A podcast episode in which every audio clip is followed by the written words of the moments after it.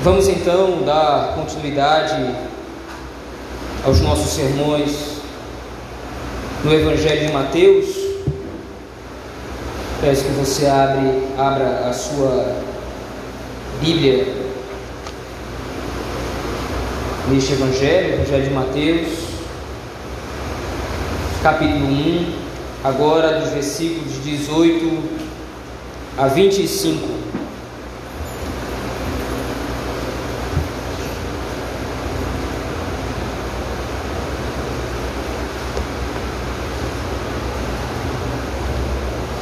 Mateus capítulo 1, versículos de 18 a 25.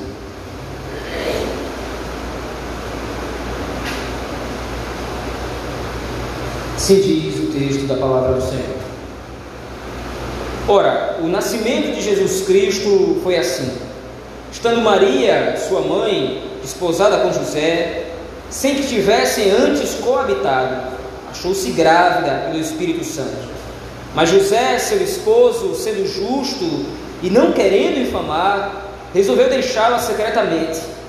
Enquanto ponderava nestas coisas, eis que lhe apareceu em sonho um anjo do Senhor, dizendo: José, filho de Davi, não temas receber Maria, tua mulher, porque o que nela foi gerado é do Espírito Santo. Ela dará à luz um filho e lhe porás o nome de Jesus porque ele salvará o seu povo dos pecados deles. Ora, tudo isso aconteceu para que se cumprisse o que fora dito pelo Senhor por intermédio do profeta: Eis que a Virgem conceberá e dará à luz um filho, e ele será chamado pelo nome de Emanuel, que quer dizer Deus conosco. Despertado José do sono, fez como lhe ordenara o anjo do Senhor e recebeu sua mulher. Contudo, não a conheceu enquanto ela não deu à luz um filho, a quem pôs o nome de Jesus. Vamos orar ao Senhor, meus irmãos, mais uma vez. Grandioso Senhor, nós rogamos, Sua Majestade, que nos dê condições, pelo Teu Espírito, de entender a Tua verdade Somente o teu Espírito pode nos mostrar, nos demonstrar aquilo que o Senhor deseja falar conosco no texto sagrado. Por isso, abre os nossos corações, desobstrui os nossos ouvidos para que possamos compreender o que diz a tua Escritura, Senhor. Pastoreia o nosso coração. É isso que pedimos no nome de Jesus Cristo, pelo poder do Espírito Santo, a Deus o Pai. Amém. Meus irmãos, à luz do capítulo 1, versículos de 1 a 17, no domingo passado, nós vimos como Mateus está usando esse evangelho para demonstrar a chegada do reino dos céus em Cristo Jesus. E de como a chegada nesse reino ou desse reino é na verdade o cumprimento de todas as profecias do Antigo Testamento. Para isso, Mateus usou então toda a genealogia espiritual da qual Cristo descende, em cumprimento ao pacto que o Senhor Deus fez com Davi e com Abraão. Dessa forma, então, nessa linhagem, nós vimos que a entrada no reino dos céus, ela não acontece por mérito próprio, porque muitos, para não dizer todos os integrantes dessa linhagem, adentraram a linhagem do Messias, adentraram a família da fé, exatamente por causa da fé que tinham no Messias que deveria vir. A mensagem de Mateus, confortando os irmãos a quem ele está escrevendo, é de que no momento de perseguição em que eles estavam vivendo, deveriam depositar a sua fé em Cristo, que é um rei muito maior do que César, um rei muito maior do que os governantes deste mundo, e que, estando dentro tendo entrado o reino dos céus, agora estão seguros e a salvo. A mensagem agora de Mateus, a partir do versículo 18, é reforçar as ideias anteriores. Antes, através da genealogia de Cristo, mas agora, através do nascimento, do momento do nascimento do próprio Senhor. Eu peço que você volte aos olhos ao texto comigo mais uma vez. No versículo 18, então, Mateus introduz os acontecimentos que se sucederam a este episódio. Ora, o nascimento de Jesus Cristo foi assim: estando Maria, sua mãe, desposada com José, e aí então Mateus destaca pela primeira vez no texto sagrado o modo através do qual Cristo nasceu. Perceba, essa tese de Mateus ela é importante porque, como disse anteriormente, ela vai reforçar as ideias tratadas no texto anterior. Então, Mateus destaca, em primeiro lugar, e pela primeira vez, nesse texto, os versos de 18 a 25, como se deu o nascimento de Cristo. Veja, Maria, ela estava desposada com José, ou seja, ela era esposa de José. Porém, no momento em que Maria casa com José, ela ainda não teve ainda relações com ele. E nesse ínterim, então, Mateus destaca, ela achou-se grávida pelo Espírito Santo antes de ter coabitado com José. Pode parecer uma informação superficial, pode parecer somente mais um apego aos detalhes, mas o ponto que Mateus quer reforçar é: não houve intervenção ou ação humana ou participação humana no nascimento de Cristo. O único meio através do qual um ser humano pode vir ao mundo é através da relação entre um homem e uma mulher. Quando os dois coabitam, quando os dois se unem carnalmente, então vem uma criança. A mulher se encontra grávida. Esse é o meio ordinário em que a raça humana ela é proliferada. Esse é o meio ordinário de reprodução. Mas Mateus faz questão de destacar: Cristo não nasceu por geração ordinária. O nascimento de Cristo ele é uma intervenção exclusiva e inteira divina. Nós precisamos então olhar para a chegada do reino dos céus em Cristo Jesus, através desse texto, através do seu nascimento, já a partir dessas informações. Como dito anteriormente, Mateus destaca que a entrada do reino dos céus ela não pode ser feita pelos méritos humanos. E o único veículo, ou o único instrumento, ou ainda o único meio de alguém adentrar o reino dos céus é através do Messias. Não há outra forma, não há alternativa. Não há como você barganhar a entrada no reino dos céus. Não há como você comprar o seu passaporte. Somente Cristo, somente o Messias, somente o Redentor pode garantir acesso ao reino de Deus. E a mensagem clara aqui, nesse texto, é de que Cristo vem ao mundo de maneira extraordinária. O que acontece com Cristo aqui é um milagre. Diferente de muitas correntes de interpretação, diferente de muitas correntes de análise da palavra de Deus que estão promovidas por aí, que muitas vezes até promovem Cristo. Não, o Senhor Jesus Cristo, ele foi um homem muito bom, o Senhor Jesus Cristo foi um grande exemplo de amor. O Senhor Jesus Cristo, ele foi, ou Cristo foi um grande exemplo de como nós devemos amar uns aos outros, um exemplo, de, um exemplo de civilidade, um exemplo de um coração humilde. Não! A mensagem da Escritura é de que o nascimento de Cristo é a encarnação da divindade. O nascimento de Cristo é a intervenção final de Deus em favor do seu povo. O ato final da redenção e da salvação prometida desde o Antigo Testamento, o descendente prometido a Adão e a Abraão, a salvação prometida através de Noé, o rei prometido a Davi, o legislador em Moisés. Cristo não é só mais um exemplo de civilidade, não é somente mais um exemplo de como nós devemos viver, embora através de Cristo nós vejamos como nós devemos viver, mas Cristo é muito mais do que isso. A concepção da entrada de Cristo no mundo, o seu nascimento, demonstra para nós a sua superioridade. O que está acontecendo aqui, no versículo 18 desse primeiro capítulo de Mateus, é um milagre. Foge a nossa capacidade foge o nosso controle, foge o nosso alcance.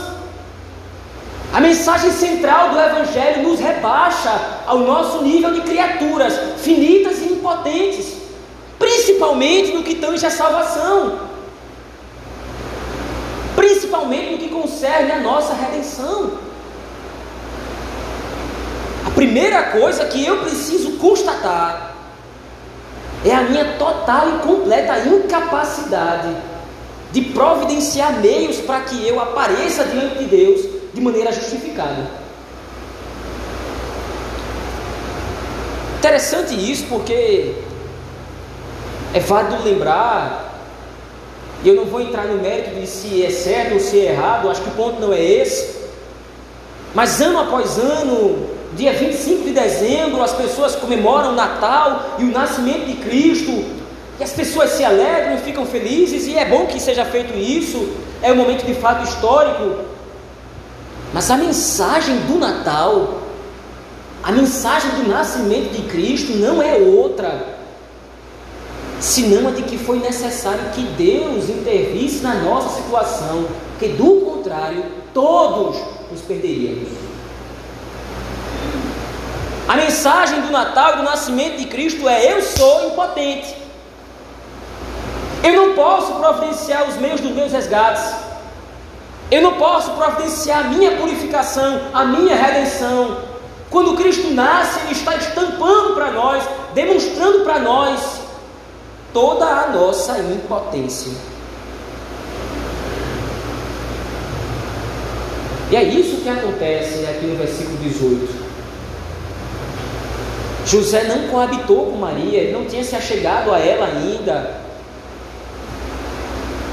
mas foi através dela que o Espírito Santo põe a semente de Cristo. É uma intervenção única e exclusivamente soberana da parte de Deus. Assim como o Êxodo, o momento em que Deus salva o seu povo da terra do Egito.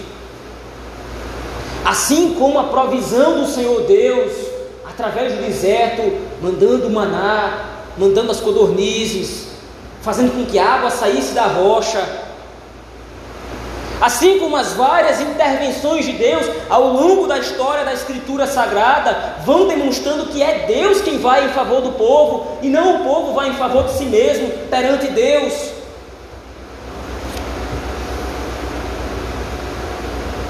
A mensagem do Evangelho, antes de qualquer coisa, significa isso. É a ação misericordiosa do Senhor, é a ação graciosa do Senhor em baixar a nossa condição. Mas veja, o versículo 19 continua. Agora, diante daquela informação aparentemente confusa, porque o fato é que Maria se acha grávida. E o texto diz: ora, Moisés, eh, José, seu esposo, sendo justo, não a querendo infamar, resolveu deixá-la secretamente. Ele preferiu trazer a dúvida sobre si. Ele engravidou a moça e abandonou, foi isso que aconteceu. Ele prefere que essa dúvida seja lançada sobre si do que de repente questioná-la. O ponto é que existe uma discussão aqui humana. Existe um ponto aqui que é discutido por muitos autores por que, que José fez isso? Por temor, por dúvida, por raiva? O ponto não é esse. O ponto é o que vai ser apresentado depois. A justificativa ou a demonstração do que é que está acontecendo é dito depois. Veja aí o versículo 20. Enquanto ponderava nestas coisas, eis que lhe apareceu um sonho, o anjo do Senhor, dizendo: José, filho de Davi, não temas receber Maria, tua mulher, porque o que nela é gerado é do Espírito Santo. E qual é a finalidade de toda essa obra miraculosa que está acontecendo? Qual é o objetivo final? Qual é a intenção de Deus em ter baixado a nossa condição de maneira miraculosa, de ter intervido na história do seu povo de maneira miraculosa? Aí diz no verso 21: Ele dará à luz um filho e lhe porás o nome de Jesus, porque ele salvará o, o seu povo dos pecados deles. É interessante notar para onde a história da salvação ela vai convergindo. De que Cristo nasce com o objetivo de salvar o seu povo dos pecados deles. É interessante porque a imagem de salvação na Escritura ela vai sendo sempre montada em favor de um resgate. A palavra redentor no Antigo Testamento ela tem essa conotação. É alguém que resgata alguém de uma dívida. É alguém que quita uma dívida, que faz um pagamento que a própria pessoa devedora não conseguia fazer. E momento após momento da progressão do Antigo Testamento, nós vamos vendo isso, como isso vai ficando cada vez mais claro. E o ponto máximo dessa revelação, antes de Cristo, é no próprio exílio. O povo é banido da terra por causa dos seus pecados, mas é prometido um resgatador, alguém que vai trazer o povo de volta. A imagem que Mateus expõe aqui é exatamente essa, a imagem do resgatador, conforme o Antigo Testamento demonstrava. Nós somos os devedores. Nós somos aqueles que estão em débito com o Senhor. Estamos em falta com Deus. E é o próprio Deus que proporciona o pagamento da nossa dívida. Nós estamos devendo a Ele. E Ele paga a nossa própria dívida no nosso lugar. Mas ainda o versículo 22 continua apontando agora para como isso que está acontecendo aqui não é um momento pontual na história, ou pelo menos não é uma ocorrência do nada, mas como Cristo é o cumprimento das profecias do Antigo Testamento. Versículo 22 deixa claro isso para nós.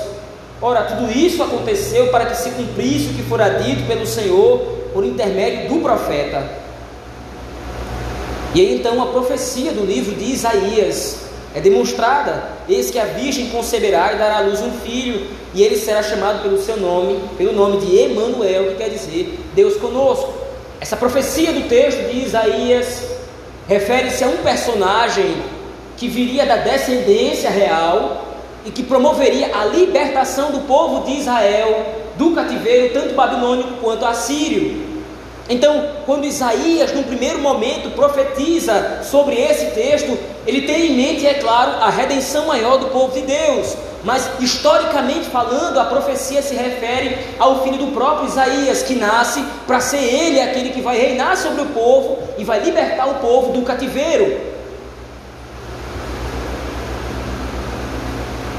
Mas, claramente, a profecia falava de alguém muito maior. Claramente a profecia falava de um cativeiro muito maior. Mais do que estar preso, mais do que ser conduzido, conduzido para o exílio, geograficamente, nós estávamos em cativeiro dos nossos pecados. A imagem da Escritura para nos descrever antes da nossa redenção, antes da nossa salvação, é de escravos. Nós estávamos subjugados e éramos submissos ao poder do pecado, que não somente nos escravizava a uma vida de rebeldia contra Deus, mas nos colocava debaixo da condenação de Deus. E aí o texto do profeta Isaías vem para nos lembrar de que Cristo é o cumprimento da profecia, ou seja, Cristo é aquele que nos liberta do cativeiro dos nossos pecados. Você entende? O nascimento de Cristo não é somente mais um episódio bonito da Escritura. O nascimento de Cristo não é simplesmente um dia para se comemorar, como tantos outros, como nosso aniversário, ou seja lá quaisquer outras datas. O nascimento de Cristo tem uma mensagem teológica por trás. Interessante isso porque estamos prestes a vivenciar um feriado religioso, entre aspas, onde as pessoas lembram-se do sacrifício de Cristo na cruz, e muitas pessoas passam por essa data sem entender o que ela significa de modo algum. Veja, não é possível ver a morte de Cristo sem o seu nascimento, ou sua ressurreição, ou sua vida, faz parte de uma mesma ação divina. Então, toda a vida de Cristo, desde sua encarnação, desde o seu nascimento, demonstram para nós a obra da salvação em Cristo. Então, se você de repente para para analisar a data em si, sem levar em consideração o contexto teológico por trás, aquilo se torna vazio.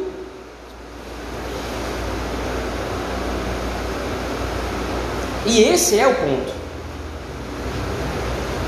Porque o reino dos céus ele não pode ser recebido por qualquer um. As pessoas conhecem Cristo. As pessoas já ouviram falar no seu nome.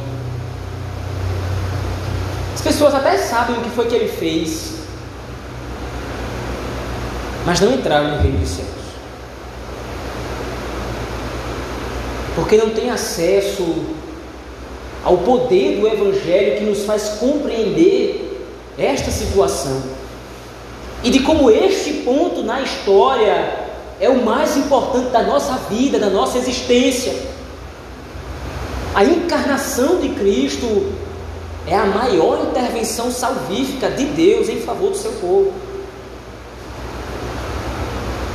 Não existe ato mais poderoso de Deus registrado nas Escrituras Sagradas do que a encarnação do seu Filho.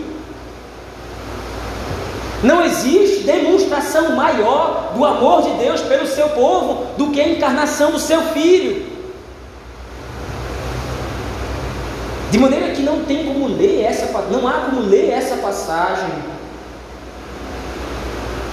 sem glorificar a Deus por essa ação majestosa. Porque nós éramos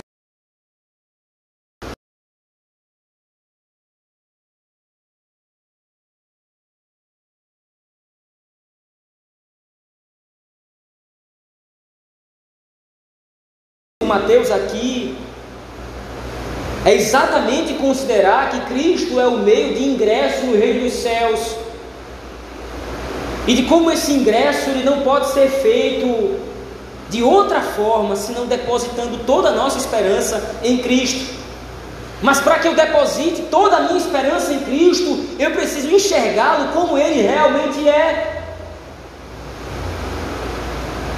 Infelizmente hoje as propostas sobre quem é Cristo são muitas, como descrevemos no início. Cristo é somente um libertador social ou um revolucionário. Cristo é um revolucionário político que veio nos mostrar como é que nós devemos viver. E os adeptos do comunismo adoram usar Cristo, a imagem de Cristo, o nome de Cristo em vão, nesse sentido. De que Cristo é uma manifestação popular, Cristo é um homem muito bonzinho. Se você ou eu não olharmos para Cristo como Ele é, isto é, como a maior intervenção salvífica de Deus na história, isso é a demonstração clara de que nós não fazemos parte do reino dos céus. Se nós não entendermos o que significa o nascimento de Cristo, se nós não entendermos que é no nascimento de Cristo que nós temos o clímax da salvação e da redenção alcançado por Deus, é a demonstração clara que nós estamos distantes do Reino dos Céus. O plano da promessa de Deus em Cristo Jesus, exibido aqui por Mateus, meus irmãos, nos demonstra que a entrada no reino dos céus está completamente fora do nosso alcance. Veja, são reiteradas vezes em que Mateus repete a informação de que Cristo nasceu por intervenção divina. Nós vimos aí no versículo 18, de novo no versículo 20, no versículo 22, no versículo 23, no versículo 25, Diversas vezes Mateus está repetindo: Cristo nasceu sem a participação do homem, sem a iniciativa humana.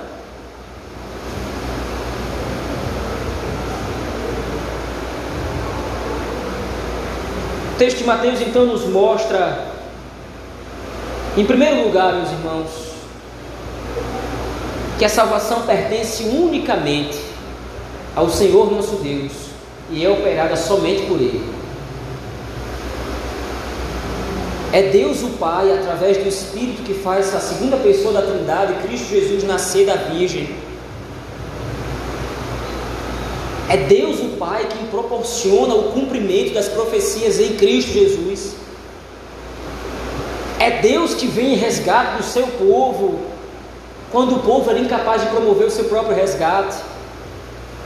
Tudo isso significa somente que toda a obra da salvação é operada somente por Deus.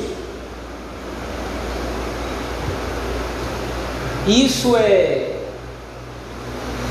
difícil de digerir, porque a natureza corrupta, a natureza humana, clama por ser o próprio Senhor das suas vidas. Nós desejamos nós mesmos providenciar, nós desejamos nós mesmos demonstrar, elaborar a salvação da nossa vida. Nós sempre queremos ter participação. Dificilmente alguém vai conseguir confiar a sua vida de bom grado a outra pessoa. Dificilmente nós vamos conseguir de maneira tranquila depender de outra pessoa. Nós não gostamos da ideia de dependência.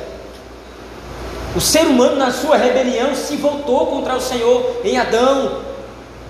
Ao invés de depender somente de Deus, Adão vai lá e ele mesmo quer providenciar os meios para ser como Deus, caindo na lábia de Satanás. É difícil nos lembrar, dia após dia, que a salvação é pela fé e isto não vem de vós, é dom de Deus.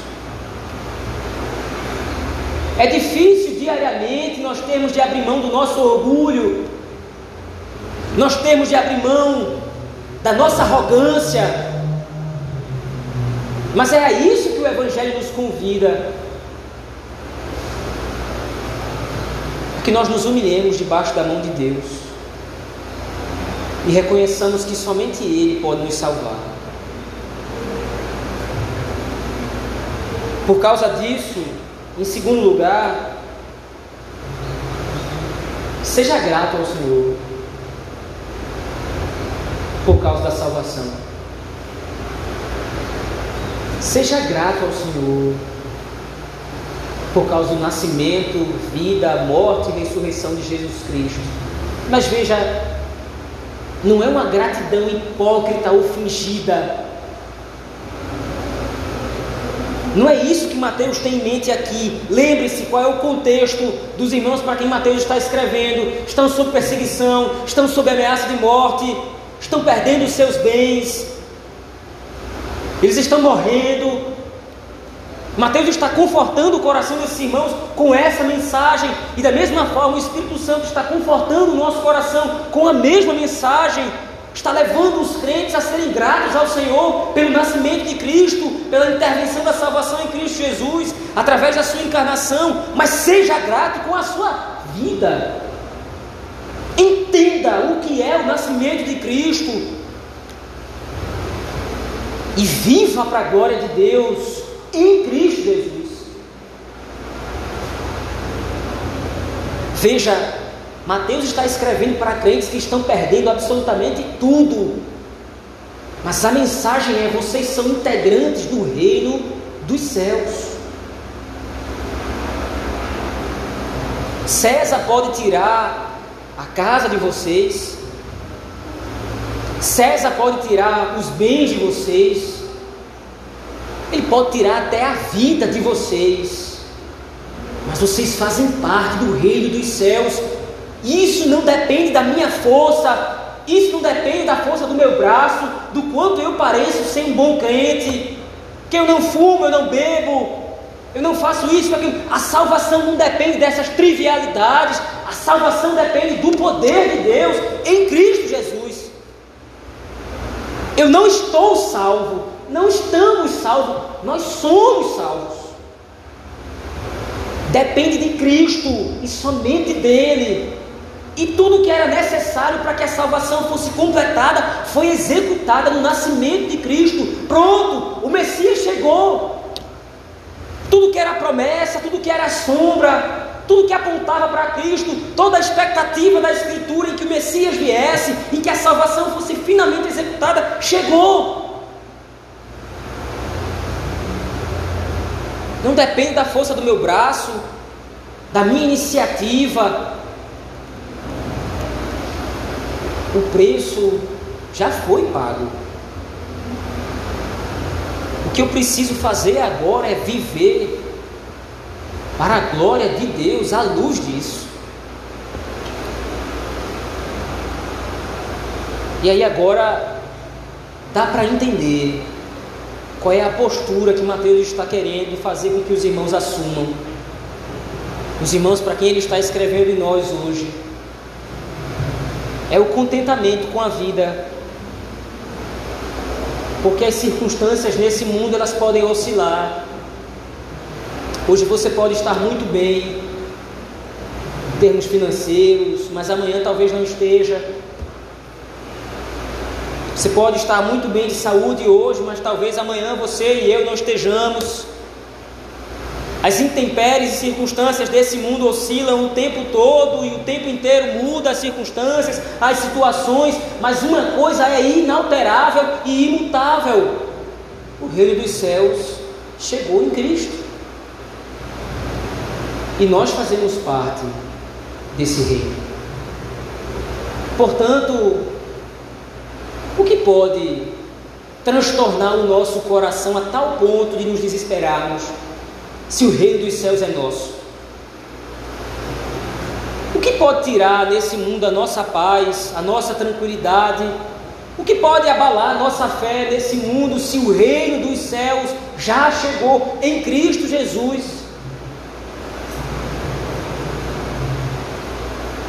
Em terceiro e último lugar, meus irmãos, exatamente por causa disso, confie em Deus, porque nós não podemos fazer absolutamente nada sozinhos.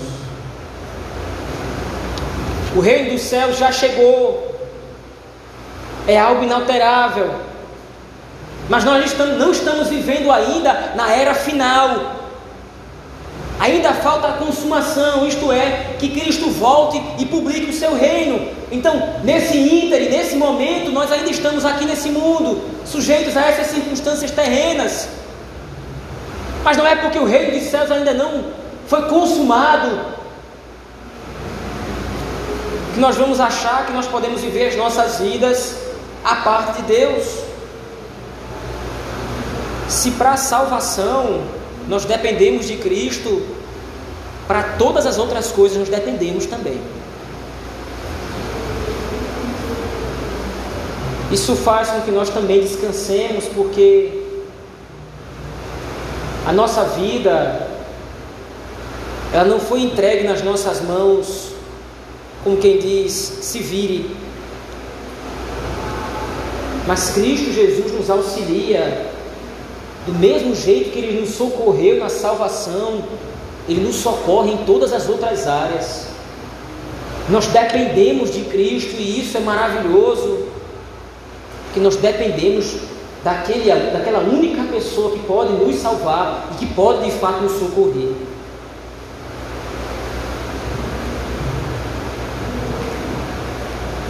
Através do Evangelho de Mateus, capítulo 18, capítulo 1, versículo 18 a 25, nós entendemos, meus irmãos,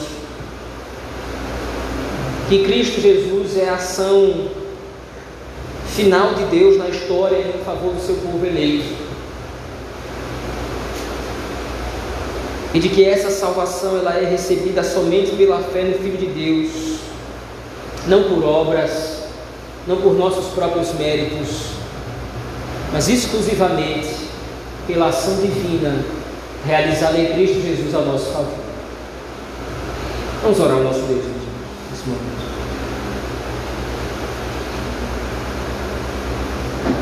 Ó oh, Pai,